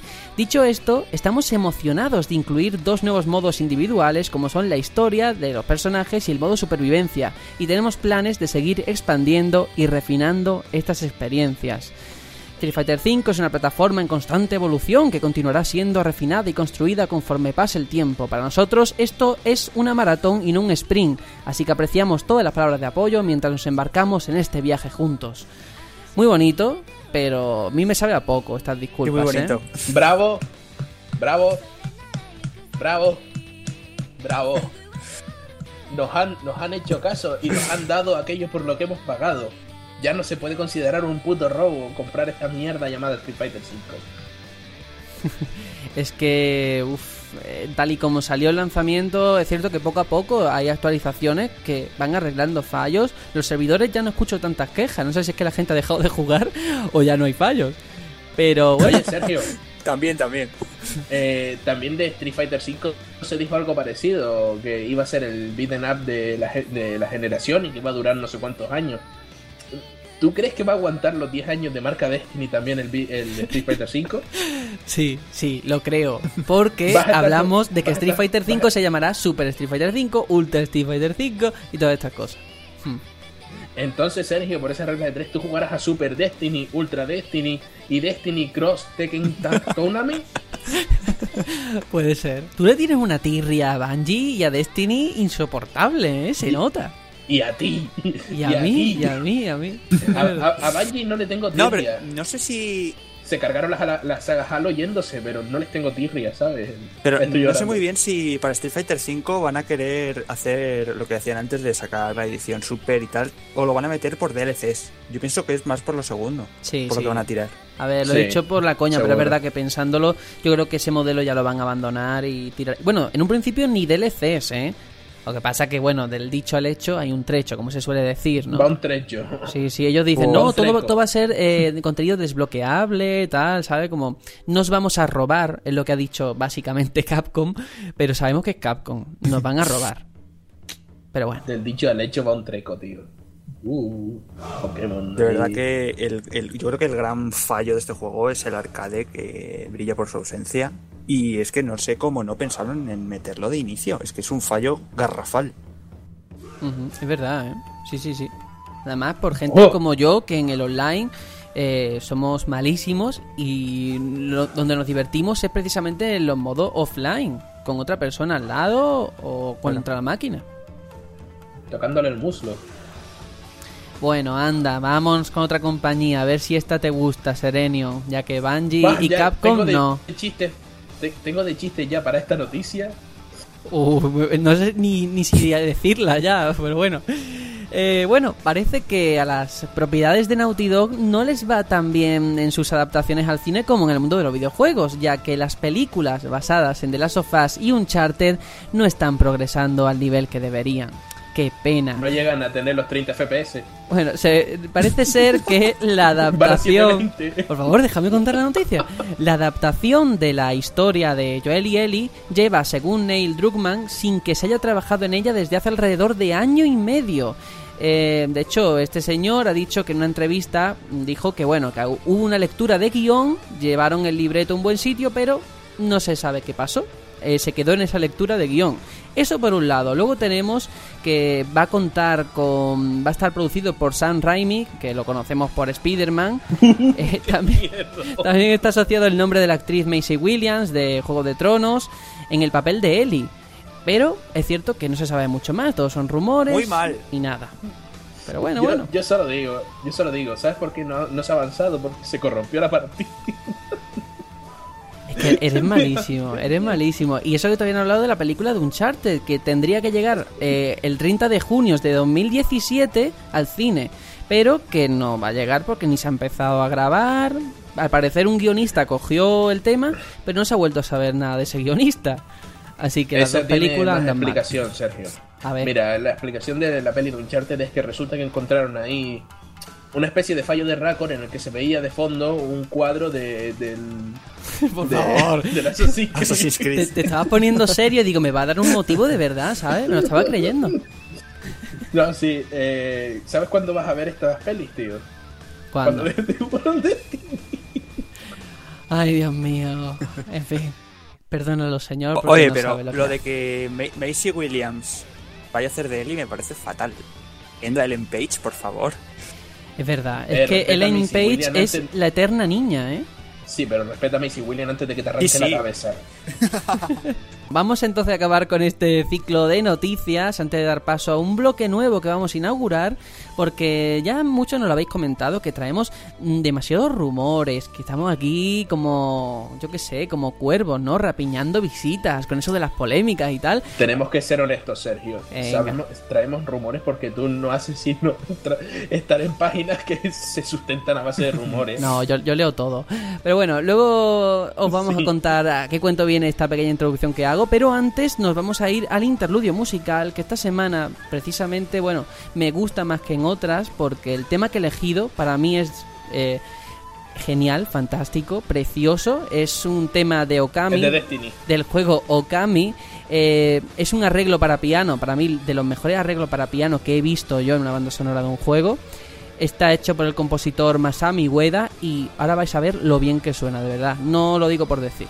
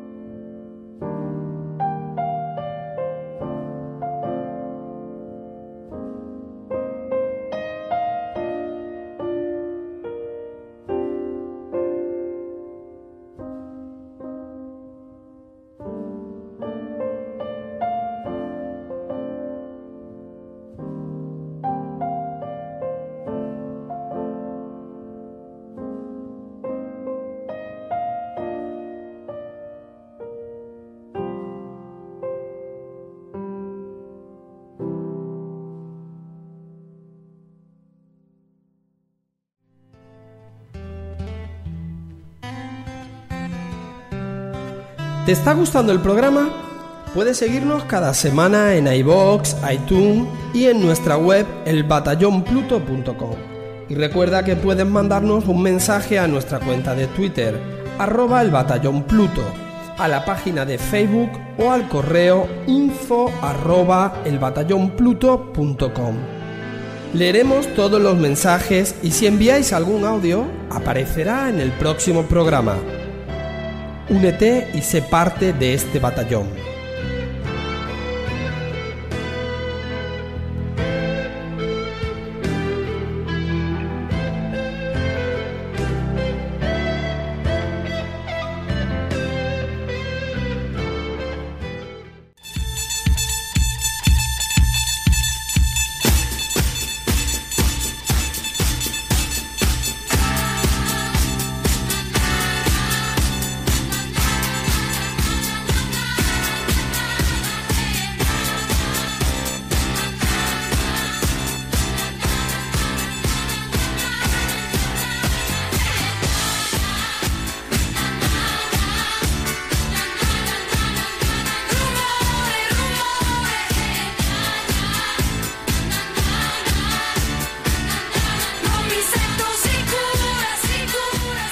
No os habéis equivocado de programa, aquí estamos innovando siempre. Esta es una nueva sección eh, con motivo de los rumores. De hecho, la canción, bueno, pues, dice rumores, rumores, pues es la excusa para ponerla, ¿vale? Y lo que vamos a hacer es hablar de esos rumores que salen todas las semanas. Esto no, es una sección tampoco que vayamos a hacer siempre, ¿eh? De hecho, este es el eh, penúltimo programa. La metemos ahora aquí de refilón a ver si gusta o no gusta. El caso es que había rumores esta semana eh, potentes que daban para que hablar, pero es cierto que dentro de la sección de noticias convencional quedaba un poco, eh, poco objetivo, ¿no? Poco serio y profesional. Así que no hemos sacado de la manga esta microsección y voy a leeros la primera, el primero de los rumores que me hace mucha gracia y seguro que a vosotros también os puede molar. Resulta que Emily Rogers, que en el pasado ya ha lanzado otras filtraciones y rumores que se han confirmado tiempo después, como el nuevo Paper Mario para Wii U, ha recogido tres rumores que ha asegurado que le ha sido confirmado realmente por mucha gente. Vamos a, vamos a ir de uno en uno. El primer rumor es ya veterano y es que el nuevo The Legend of Zelda se lanzará no solo en Wii U, sino también en NX. Un movimiento, bueno, como el que pasó con Twilight Princess en GameCube y Wii. Aquí estamos ya todos de acuerdo en que esto va a pasar, ¿verdad? Va a ser eh, cross-gen o como se llame. Nada, yo creo que ni siquiera saldrá en Wii U al paso que va. No, hombre, Semejante en precio. Wii U, Wii U sí. Hay que ser tan pesimista. No, bueno, sí, a lo mejor sale en Wii U, pero sin campiña. Mira, yo tengo que decir que posiblemente cuando empezamos el año pasado, ahora que cumplimos un año precisamente hoy, eh, recuerdo que yo te decía, anda ya, ¿cómo va a salir en NX? mi amor. ¿Cómo nos van a hacer esa jugada? ¿Qué va? Y ahora tengo que darte la razón públicamente que ¿Para llevabas variar? razón. No, para variar no, Esta- pero esta vez sí. Esta, esta, esta razón no me duele. Estoy esperando a que llegue el momento. Al mo- el momento No Man's Sky, a que me pidas ra- a que me des la razón. Ahí te escupiré y te insultaré. Ahí no, pero ahí no vas en esta, razón. bueno. mm, Aquí yo creo que no hay debate, así que vamos con el segundo de los rumores. Y es que este, este es bueno, ¿eh? Los jugadores podrán escoger entre un personaje masculino o femenino. Algo que ya se había comentado, espérate, por esa presentación de Linkel en Hyrule Warriors Legends. Nintendo dijo que iba a tener... en-. Bueno, como quieras decirlo. Nintendo dijo que este personaje femenino se iba a tener en cuenta en cuanto al futuro de la serie. Este podría ser el momento, que nos dieran a elegir entre Link, Linkle, Linkel o como lo quieras llamar. Linkle. Oye, ¿por qué no podemos jugar con Zelda o con Impa? Bueno, eh, en cuanto a este rumor, ¿cómo Es lo que veis? Ya puestos a pedir, ya que le hacen No, pero, a los usuarios, pero vamos, que sigan vamos a ver, escúchame. Quiero jugar como ¿Lo ves, Ganondorf. ¿No lo ves factible jugar Sí, eh, como que- hombre o como mujer? Es que es, un- es que es una cosa tonta. La pones bien, no la pones, pues mira tú. Sí, Em- es, es tonta, pero choca con el historial Claro. de la saga, porque nunca se ha podido escoger entre chico y chica. Y además Eh. sienta un precedente de que coges un personaje de, de una compañía que ha creado eh, eh, eh, Koei Tecmo, que no tiene nada que ver con la saga Zelda. Hombre, Yo no me creo más de uno. Yo quiero a Imp. impa, a la impa de, de, del Iron Warriors y el Ganondorf en un juego, ¿sabes? No, no solo en Iron Sí, Warriors. pero en cuanto al rumor, ¿tú ves que esto se pueda producir, que sea real? Es que vamos a ver, mm, debería haberlo sido desde hace mucho tiempo. eh, Tampoco es una, una cosa muy radical. El sexo de Link no influye en el juego. Ya. No, pero sí en la historia posiblemente. ¿Cómo? Hombre, pues eh, imagínate, yo qué sé, eh, No, Que no, en- eh, Velasco, no. mm, Mari- Sword, Hay una tensión No, sexual eh, no resuelta con Zelda. sí. Eso es un hecho. No, pero, pero mira, Claro. eh, fue, un fa- fue un fallo eh, mío. imagínate que puedes elegir una chica y se da una homosexualidad. No, y eso es Nintendo no lo quiere. Eso Nintendo, es que siendo mira, Nintendo. sí, pero es que realmente tensión sexual no resuelta tampoco es que llegue a tanto, ¿eh? Ustedes ven cosas No, donde esto las es hay, un esto que- es un concepto que se usa en guion, Bueno, ¿vale? No, no lo Sí, saques sí, de sí, sí, pero- contexto. Pero es que mira, es lo que te quiero decir es, si tú coges a día de hoy el Ocarina of Time y cambias a Link por Linkle, es el mismo juego, sin ningún cambio. El Wayne Waker, igual, es el mismo juego sin ningún cambio.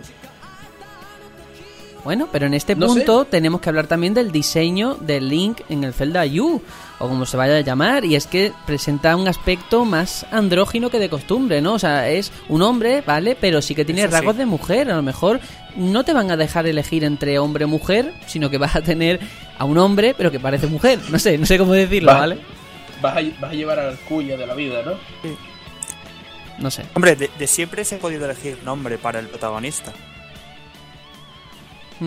Es Puede que es ser eso, una señal. ¿sabes? Tú le, tú le puedes, tú le puedes poner Rodriga al personaje y, y no, no muere, ¿sabes? No, no te choca. No es Rodriga, eh, eres un chico muy guapo, ¿sabes? Bueno, eh, vale, muy bien. Vamos con otro rumor, el tercero de los rumores. Que este también, de hecho, lo hablamos en el especial Zelda, que no estuviste Serenión, pero espero que lo escucharas, porque salió el debate. Y es que, según Sí. este rumor, el- en el juego, bueno, pues tendría voces ca- para casi todos los personajes, pero se mantendría la tradición de que Link no tenga voz. Es decir, todos con un doblaje menos Link. Yo no Ahí lo fue veo. cuando le grita al coche. Es que, que es para gritar. Buah, ¿eh? eso no me gusta. Es que, hostia No. puta, vamos, vamos a ver. No, pero es que, ¿cuándo va a parar eh, eso de no ponerle voz a los personajes? ¡Eso es una mierda! Mm, no estoy de acuerdo. Yo tampoco. Es parte, es parte de la, es parte de la narrativa. El, si este juego que Zelda te lo pide que no tenga voces, pues no le metas voces. ¿Qué hago yo con esta gente? Es que no, no necesita voces para expresar la historia, ni Claro. lo que ocurre, ni el entorno, ni nada. Pero vamos a ver, si le pones voces a todos los personajes, pónsela también al protagonista. O no, se- sí, o no se lo pongas a ninguno, ¿no? Haz el juego mudo. Claro, o a todos o a ninguno. Exactamente, entonces sí, si tú me haces todo los el juego sin voces, mira, el Far Cry Prima no tiene, no tiene conversaciones. Tiene ahí. O Half-Life, por ejemplo. Ojalá. Half-Life Eh, es, es una de las cosas que. Mira, yo siempre pongo el ejemplo de Dishonored, me cabrea, porque todo el mundo tiene voces, pero tu personaje tiene texto. No, ¿qué? ¿Ves? No, que lo que va a pasar es que vamos a tener a Mudito de Blancanieves. O sea, todo el mundo habla menos Para Link. variar. Y eso no, eso yo estoy de acuerdo en que no. Yo creo que todos estos Eso rumores no me los creo, lo siento. El primero sí, de NX, pero los demás no los veo, ¿eh? Bueno, pero porque el primero es tirar a fácil, Sí, ¿no? eh, el primero Tirar para que a- piques, para que no, diga, oye, que se acierta este rumor, sí, sí. acierta ¿Se los demás. imaginan ahora un What If loco que NX no existe y que, y que es un proyecto cancelado? y nos Anda comemos ya. seis años más de. Wii U. Anda ya, bueno, venga, vamos con el otro rumor. Destiny, Vamos vamos, con el otro rumor, también relacionado con Nintendo y NX, ya que estamos. Y es que lo último que se ha dicho acerca de NX, que todos los días se dicen cosas, es que podría dar soporte a resoluciones 4K y que contaría con una Oh, capacidad, espérate, una capacidad de memoria RAM de unos 6 a 8 gigas. También se especula sobre que su CPU, de una potencia que aún no sabemos, podría ser desarrollada por AMD. En el E3 sabremos si todo esto es verdad, pero tenemos 4K, memoria RAM de 6 a 8 GB y desarrollado en Ya, la ya CPU ahí por se rompe entre ellos, ¿no? Sí, ahí ¿Cómo ya tiras- vamos. cómo- Ahí tiras ya un- cae. ¿Cómo tiras un juego 4K con, una, con 8 GB de RAM? Si yo llevo 8 GB de RAM y a veces me putea para el 1080p. Pero si es que, es que esto es absurdo, a ver, es que es un No, no, rum- no, pero- Estos pero- rumores... Vamos a empezar. Es que vaya tela, eh, vamos- vaya y tela. Vamos a partir de todos los rumores que han salido. Tenemos que puede ser una consola portátil y fija a la vez. que, que soporta 4K. Un híbrido.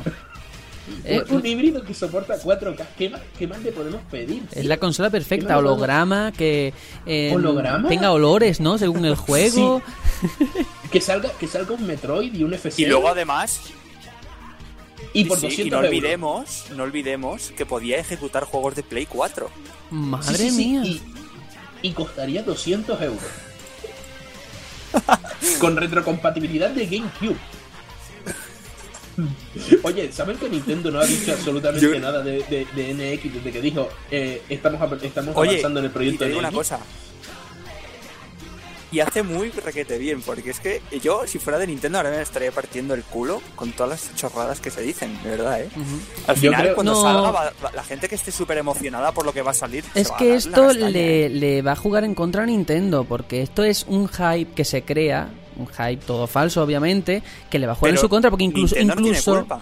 Sí tiene culpa, porque hizo un anuncio demasiado pronto, un anuncio del anuncio. La expectación tú la puedes crear un mes antes del E3, dos meses antes, pero un Sí. año, un año no. Vamos. Ya, pero Sergio, por ejemplo, imagínate, mm, ¿qué tiene que hacer Nintendo? Salir y decir, no, NX no va a soportar 4K. Te está dando datos de que 4K no lo va a soportar.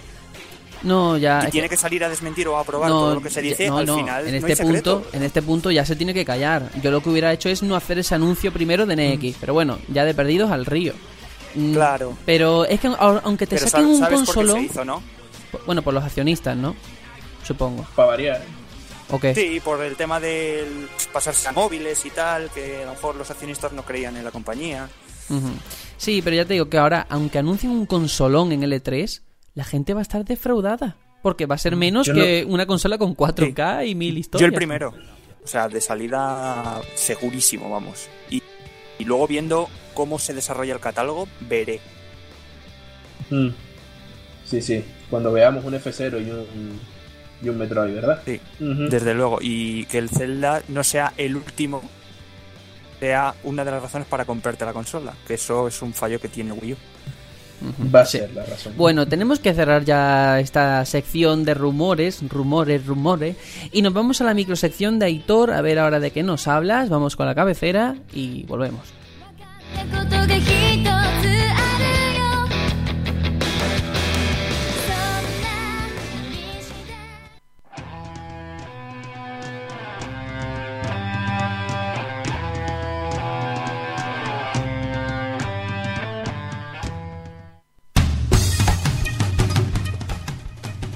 Bueno, y esta semana en lo que pudo ser y no fue, ¿qué nos has traído? Bueno, pues esta semana os traigo otro juego que tenía también muchas ganas de, de hablaros, eh, que ya alguna vez he comentado y tal en, en- en los podcasts, y se trata nada más y nada menos que de Banjo 3 y con muchas IES al final. Ah, Banjo bien. 3. y bueno, para empezar, antes de nada quiero hacer un inciso, porque claro, para empezar a contaros qué es esto de Banjo 3, hay que remontarse al juego original, que es Banjo Kazooie, y que, mm, curiosamente, nació de un proyecto cancelado. O sea que va a ser como... oh, no voy a hablar tanto pero de este, de este último, pero oye, es curioso que, que los extremos ¿no? de esta saga se vean sean juegos cancelados. ¿no? Es verdad. Eh, bueno, antes de, mm, de nacer el popular, el que todo el mundo conoce ¿no? como Banjo Kazooie, es eh, Rare tenía un proyecto que se llamaba Project Dream, que estaba pensado para, para Super Nintendo. Pero claro, eh, cuando ya lo tenían casi terminado vieron que era un juego demasiado grande y claro, mm, la Super Nintendo no, no podía procesar esa, ese tamaño juego, ¿no? El tamaño de ese juego. Entonces, ¿qué hicieron? Bueno, ellos ya sabían que Nintendo estaba trabajando en una consola más potente, que era Nintendo 64, y lo que decidieron fue, pues bueno, esperar, ¿no? Cambiarle la fecha a ese Project Dream y, obviamente también con ello se reestructuró el tema de, argumento y de personajes. Eh, en Project Dream, pues bueno, vivíamos las aventuras de un joven que se llamaba Edison y que luchaba contra un ejército de, piratas con la ayuda de un amigo suyo que era el oso Banjo, que al final sería el que se convertiría en el protagonista de, de Banjo Kazooie. Bueno, ya metiéndonos en el, en el tema, después de este apunte, eh, bien, en el 98 pues llegó Banjo Kazooie y al final del juego pues eh, nos apuntaban a estar atentos a, a Banjo Tooie, ¿no? que era la secuela. Esta secuela saldría en el año 2000 y eh, al final de este juego volverían a repetir la misma jugada y nos anunciarían que bueno que estaría que estemos atentos porque volveríamos a ver las caras del, del dúo de oso y pájaro en Banjo 3, ¿no? Y esto bueno jamás jamás ocurrió. Eh, hubo una conferencia en ese mismo año 2000, la Space World, creo que fue la misma en la que anunciaron, eh, bueno, que se vio Zelda Wind Waker en...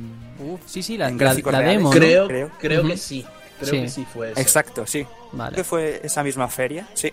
Bueno, pues en esa feria Rare preparó un vídeo cortito, cortito, con lo que estaba por venir de sus títulos para GameCube.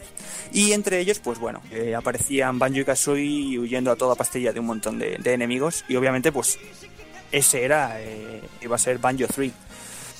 Eh, y ese es el único material oficial que se tiene del título. Sabemos que muy, muy poquito, unos escasos segundos y bueno, gráficamente tampoco es que se viera muy, muy, muy bonito, ¿no? Estaba más acercándose a los gráficos de 64 que de GameCube. Claro, después de tiempo después, pues obviamente todos conocemos que Microsoft compró la compañía y obviamente pues el juego se canceló, lo que hubiese creado del juego desapareció. Bueno, no sé muy bien realmente si se canceló o se paró y luego hasta 2008 no fue que se replanteó de nuevo y nació Ca- Baches y Cachivaches. Eh, que obviamente Sí, sí. todos recordamos por su funesto planteamiento y que los fans como yo nos parece un auténtico fracaso. Pero entonces No- se- quizás se- no como juego, porque Claro, pero bueno, ¿se mm. reutilizaron cosas? no, dime, dime.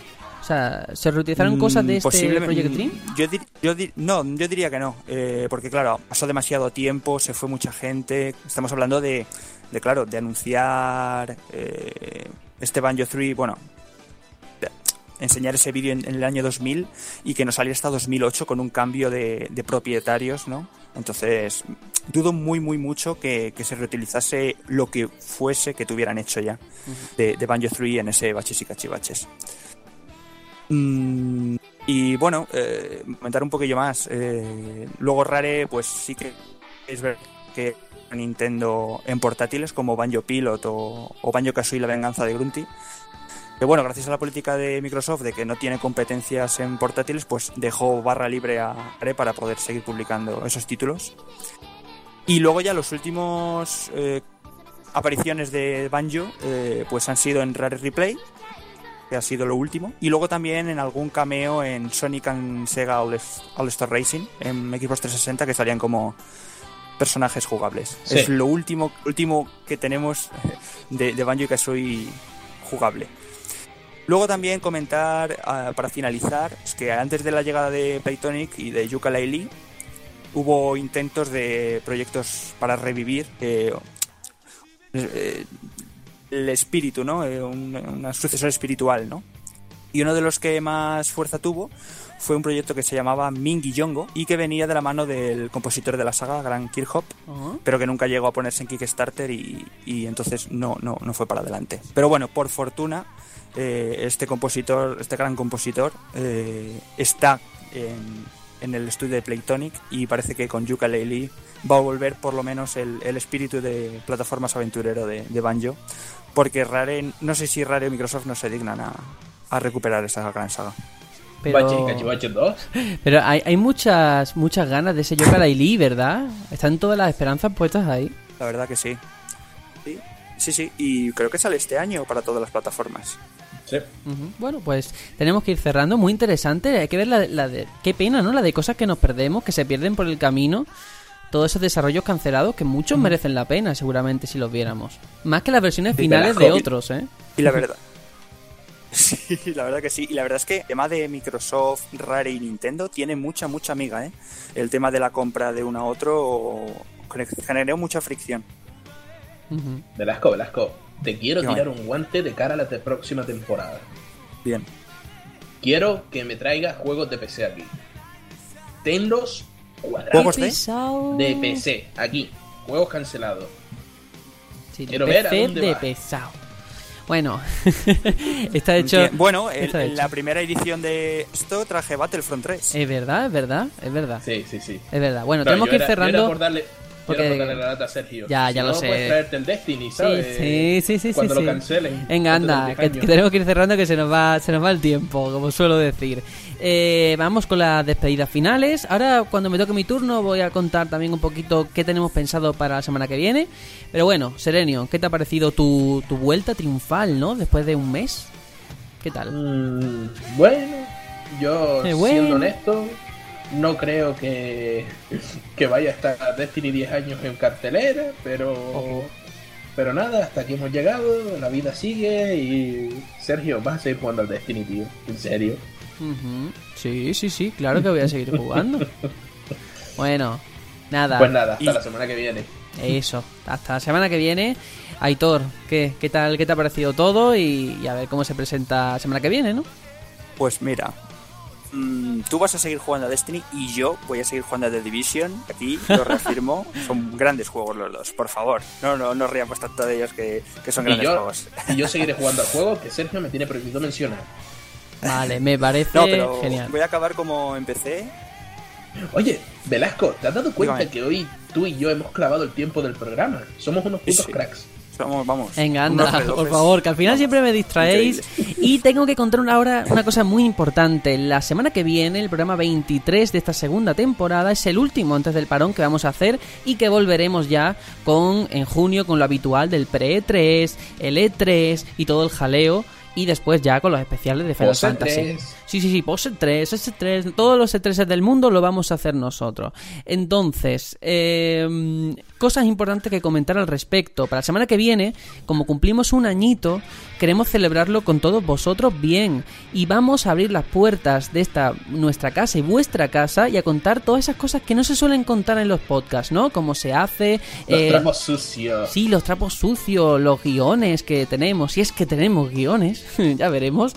Eh, cómo nos conocemos también entre nosotros, los primeros pasos, ¿no? También elegiremos, cada uno va a elegir un momento especial en este año, pues uno dirá, oye, a mí me encantó el programa aquel que hicimos, meteremos también fragmentitos y va a quedar guay, pero claro... con cebolla. Sí, sí, eh, vamos a responder esa pregunta la semana que viene, que ya va tocando.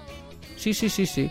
Y eh, queremos más preguntas, entonces si los oyentes que nos estén escuchando en este momento nos quieren enviar cualquier tipo de pregunta que se os ocurra relacionada con el programa con nosotros, por supuesto, no preguntéis cosas como ya he visto de ¿a qué huelen las nubes? Eso nos ha llegado, ¿eh? os lo juro, os lo juro. Entonces, Juro por Dios que esta vez no he sido yo. pues ha pasado. Entonces, ¿cómo, cómo podéis hacer llegar todas estas preguntas tan metafísicas importantes? Pues a ask.fm barra el batallón Pluto. ¿Vale? Hemos abierto un Ask, una cuenta de Ask, para que podáis enviar lo que sea. ¿Que no os gusta o no sabéis muy bien cómo hacerlo? Pues como siempre, en el correo info arroba el batallonpluto.com. Como queráis. Lo bueno de Ask Sí. es que puede ser anónimo. O sea, que si nos podéis preguntar cosas íntimas si queréis. Vale, Sergio, ¿quién preguntó lo de las nubes? Yo creo que fue Alfredo. Pero bueno, eso siempre quedará ahí en el aire porque es anónimo. Bueno, nos tenemos que ir ya hasta la semana que viene, que va a ser un programa muy querido y en el que vamos a intentar estar los cuatro del batallón. Que siempre hay alguna baja y eso no puede ser. Así que nada, nos vemos la semana que viene.